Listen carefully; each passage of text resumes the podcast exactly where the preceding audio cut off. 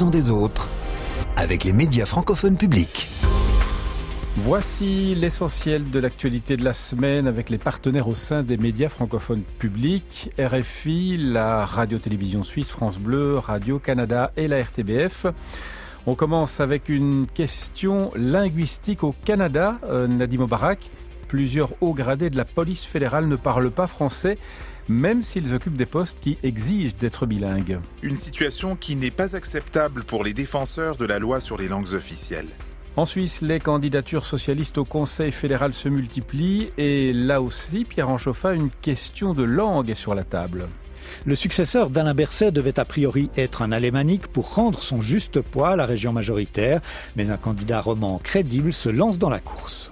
Nous allons ensuite revenir sur la candidature d'un prix Nobel de la paix, une candidature à la prochaine élection présidentielle en République démocratique du Congo, Nicolas Sûr. Le docteur Denis Mukwege, gynécologue mondialement connu pour son combat en faveur des femmes violées de l'Est de la RDC.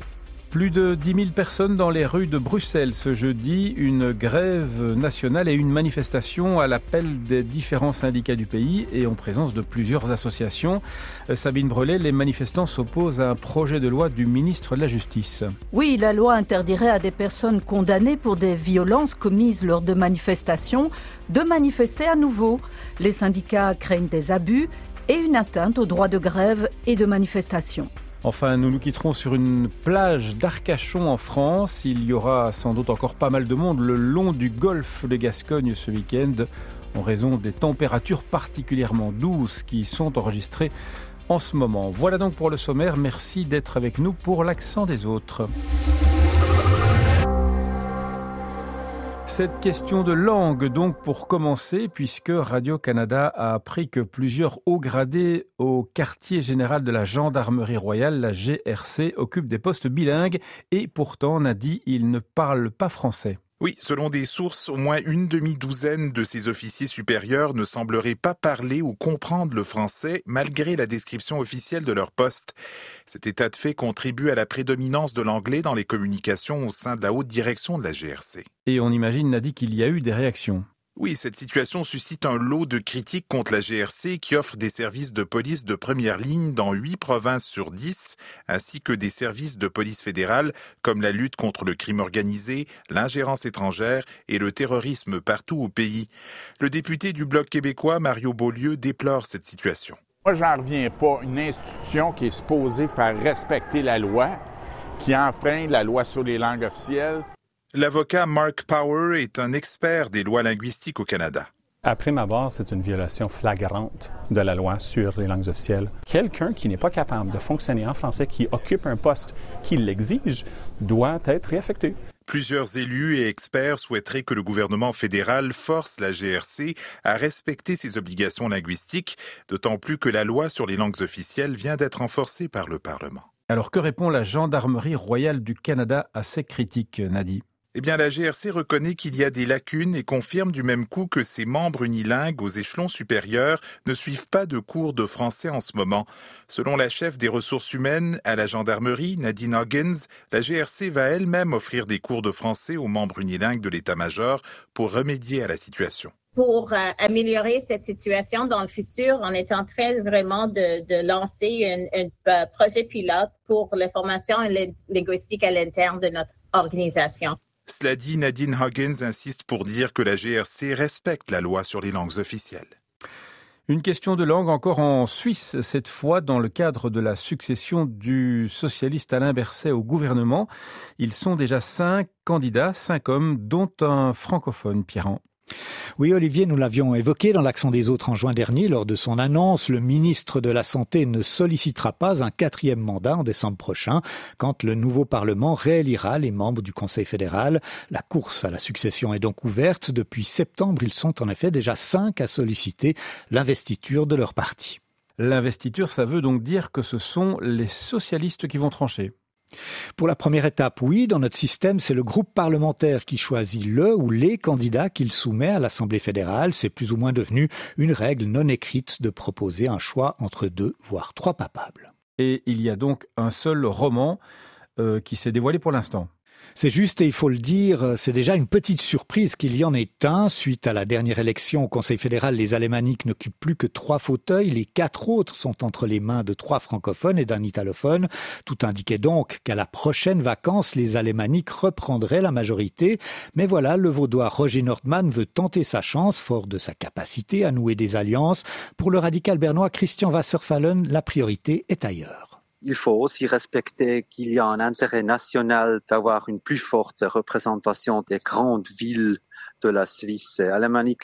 C'est vraiment un intérêt pour le Parlement d'élire quelqu'un qui est capable de représenter ces régions. Ou de la même de l'appartenance linguistique ou de la question des quatre plus grands partis qui y sont représentés, la composition du Conseil fédéral souffre en effet de l'absence de représentants des grandes villes et de leurs préoccupations.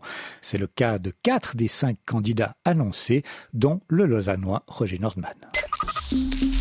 L'accent des autres.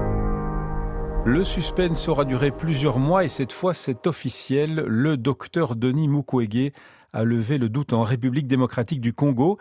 Il a confirmé euh, lundi dernier qu'il était bien candidat à la présidentielle prévue en décembre prochain, Nicolas.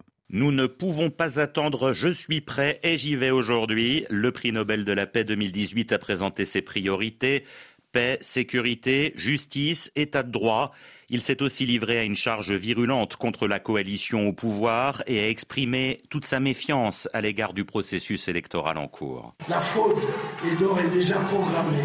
Nous le savons tous. Ne soyons pas naïfs. Mais notre devoir n'est pas seulement d'aller voter, il est aussi de nous assurer que notre vote ne sera pas volé.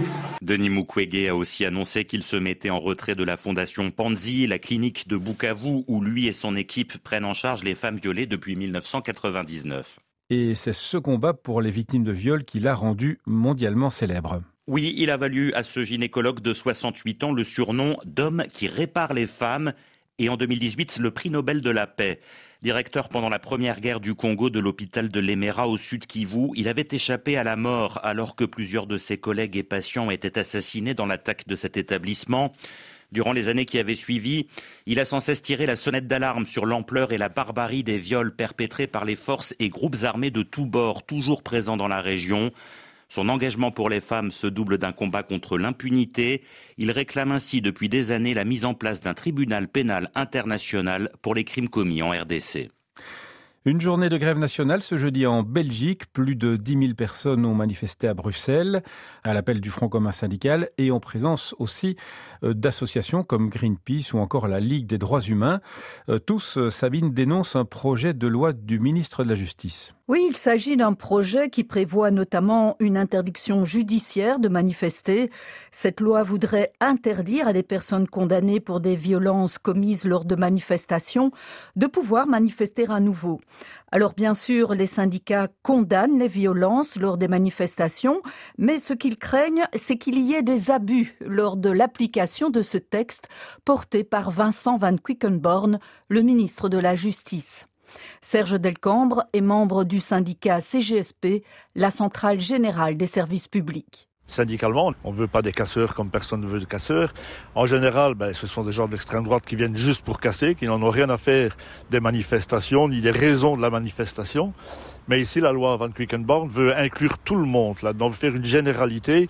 Donc, euh, je vais prendre un exemple. Euh, si quelqu'un dépasse la ligne blanche le jour d'une manif, on va dire, ah ben lui, il respecte pas la manif parce qu'il a dépassé la ligne blanche, donc il ne pourra plus jamais les manifester. Voilà pourquoi on est contre.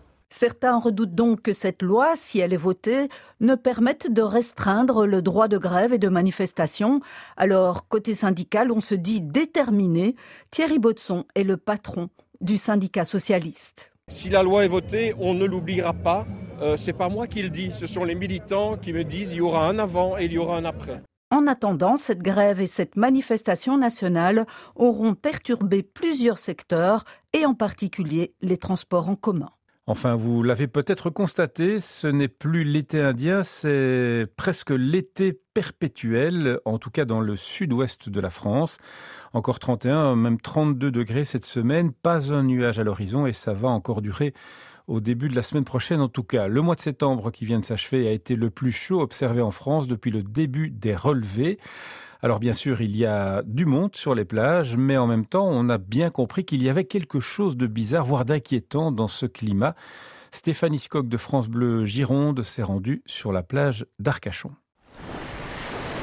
Température de l'eau, 22 degrés. Cécile vient de se baigner, elle sèche tranquillement sur le sable chaud. Moi je suis frileuse et là euh, ben, je me suis baignée en juin, elle était chaude et là je me baigne, elle est chaude. Quoi. C'est, voilà. Donc c'est à la fois très agréable et très inquiétant. Et oui, car malgré tout ce bon temps passé à la plage, on sent bien qu'il y a une anomalie dans l'air. Cédric Pessaquet est venu passer la journée à Arcachon avec son fils. En général en octobre on va ramasser des châtaignes avec euh, une veste. Quoi. Là il fait 30 degrés. Non c'est pas rassurant c'est agréable sur la journée, mais sur le long terme, euh, on sait que ça risque d'être compliqué. Ouais. Je sais pas comment ça va se passer pour la végétation, euh, parce que déjà l'an dernier, les feuilles étaient tombées très très tard. Euh, on voyait que les arbres avaient du mal à passer, à, passer l'automne, quoi, à se mettre en, en hibernation. L'hiver, ces deux retraités n'y pensent même pas. C'est pas normal d'avoir aussi beau, mais c'est magnifique.